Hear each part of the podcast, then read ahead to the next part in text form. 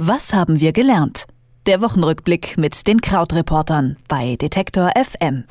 An Montagen blicken wir gespannt auf die Woche und fragen uns, was wohl wichtig wird. An Freitagen sieht das dann anders aus. Wir wissen, was wichtig wird und was nicht. Deshalb stellen wir uns immer die Frage, was können wir daraus eigentlich lernen? Eine Frage, die mir Christian Fahrenbach von den Krautreportern beantwortet. Hallo Christian. Hallo aus New York. Trump, Trump, Trump. Es vergeht keine Woche, in der der amtierende US-Präsident nicht Thema in den Medien ist und das nicht erst seit seinem Amtseintritt. Meist sorgt er mit seinen Tweets für Aufregung, aber nicht in dieser Woche. Was war da los? Ja, also wir haben tatsächlich, ich glaube am Mittwoch war es dann, ähm, eine ganz besondere neue Situation mit Trump gehabt, nämlich ähm, dass äh, die Kollegen der Washington Post, die einen Blog haben, in dem sie schauen, was hat Trump für Lügen verbreitet, für Unwahrheiten und für Übertreibungen. Und am Mittwoch mussten sie tatsächlich veröffentlichen, jetzt ist es soweit, 24 Stunden lang hat der Mann nicht gelogen oder nicht übertrieben. Ähm, das liegt ein bisschen daran, dass er tatsächlich auch nur einen Tweet veröffentlicht hat. Der hieß Thank you. Ähm, da war also auch keine Lüge drin. Und äh, dieser Thank you-Tweet bezog sich äh, auf die Rede, die er am Dienstagabend gehalten hat vor dem Kongress. Ähm, für die Rede bekam er ja sehr viel Lob. Es war so ein bisschen so ein Ausblick darauf, was er, ähm, wie er regieren möchte.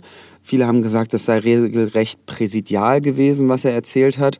Ähm, man muss allerdings sagen, dass es inhaltlich immer noch eine extreme Hardliner-Rede war. Also Dinge, die ähm, in Deutschland auf jeden Fall unvorstellbar wären für einen äh, Politiker in dieser Position. Also zum Beispiel extrem hartes Vorgehen gegen illegale Ausländer.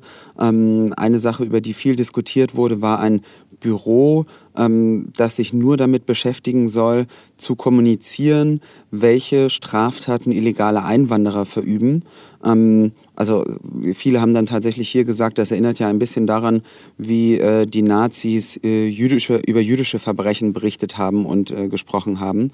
Ähm, und unterm Strich bleibt so ein bisschen, dass es so eine Sehnsucht danach gibt, dass man Trump gerne normalisieren möchte. Ähm, aber dass er sich vielleicht jetzt mal während der Rede so verhalten hat, aber zum Beispiel hier war es 24 Stunden später dann auch schon wieder alles überholt, weil es ja jetzt wieder diese Diskussion über seinen Justizminister gibt, der eben doch mit Russen gesprochen hat, obwohl er während seiner Anhörungen ähm, anderes behauptet hat. Also quasi die Frage, die im Raum steht, ist, ob er unter Eid gelogen hat. Ähm, und man hatte diese Diskussion schon häufiger, ist jetzt Trump normal und wird er jetzt angenehm? Aber ähm, bisher hat eigentlich dann auch immer sein Temperament da dagegen das Gegenteil bewiesen.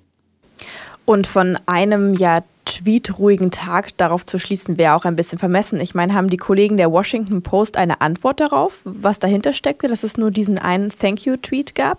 Handy kaputt, viel zu tun? Ja, ja, ich glaube wirklich Handy kaputt und viel zu tun. Es war, glaube ich, tatsächlich einfach äh, ein, ein Baden auch mal in diesen positiven Nachrichten. Es wird ja immer wieder darüber berichtet, wie gerne er es hätte, dass halt die Medien sanfter mit ihm umgehen. Und es ist so ein bisschen ein problematisches... Ähm, ja, so ein problematisches Setup inzwischen, ja. Also ähm, es heißt halt immer, er hört nicht auf die Leute, ähm, mit denen er zusammenarbeiten soll, außer halt eben so auf seinen ganz engen Kreis, der vier, fünf Leute direkt um ihn rum. Das heißt also, ähm, die Leute, die regulärerweise das Gehör von einem Präsidenten bekommen, also in Ministerien etc., für die hat er nicht viel Aufmerksamkeit. Generell soll er ja auch eine sehr kurze Aufmerksamkeitsspanne haben. Also ähm, Dinge, die ihm vorgelegt werden, schriftlich, dürfen halt maximal eine Seite sein, wenige äh, Schlagworte oben. Ähm, er ist ja stolz darauf, noch nie in seinem Leben ein Buch gelesen zu haben, zum Beispiel. Ähm, und ähm, dass eben diese Leute keine äh, Aufmerksamkeit bekommen, wie es normal wäre in ihren Positionen. Das äh, führt dann dazu, dass sie ähm, oft das Licht der Öffentlichkeit suchen über Medien, dass sie halt an die Medien gehen, um Dinge ähm, zu leaken, was ihn dann wiederum ärgert. Er denkt dann, die Medien seien gegen ihn ähm, und er schießt dann eben so laut zurück als Impulsmensch. Und deshalb ist das so ein bisschen so eine Maschinerie, die sich selbst am Laufen hält. Und am Mittwoch war das dann halt alles nicht, weil es dann eben einmal im Vordergrund stand, dass diese Rede ganz okay war. Wir lernen also draus, mit Donald Trump geht's weiter, auch wenn er einmal ruhig in dieser Woche auf Twitter war. Wir müssen aber auch ja mal wieder schmerzlich lernen, dass Friedensgespräche nicht gleich Frieden bedeuten. Ich sage nur Stichwort Syrien. Ähm, ja, genau. Also es wird ja weiter um äh, Frieden gerungen. Ähm, vielleicht nochmal so kurz zusammengefasst. Der grundsätzliche Konflikt ist aber weiterhin, dass ähm, die Seite von Machthaber Bashar al-Assad ähm, möchte, dass es Frieden gibt, aber nur mit weiterer Führung von Assad. Die Gegner, unter anderem die USA, sind ja dann auf der Seite auch der Gegner, also der, der, der Rebellen, die gegen die Regierung kämpfen, sagen, dass ein Neuanfang für das Land nur möglich ist, wenn Assad auch zurücktritt. Und das ist ja so eine sehr unverhandelbare, ein sehr unverhandelbarer Konflikt letztlich. Ähm, und diese Woche hat man aber gesehen, dass die Regierungsarmee auch weiter Boden gut macht. Es gibt diese Stadt Palmyra im äh, Zentrum des Landes, so eine Oasenstadt, auch UNESCO-Weltkulturerbe.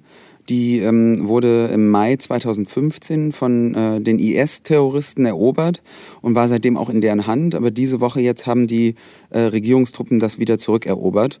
Ähm, also das ist ein weiteres Zeichen dafür, dass militärisch und äh, auf dem Boden sozusagen die ähm, äh, Regierungstruppe weiter auf Vormarsch ist und dass es eigentlich auch spätestens seitdem Aleppo gefallen ist, kaum noch Anzeichen dafür gibt, dass die Rebellen jetzt äh, den, den Konflikt militärisch lösen könnten.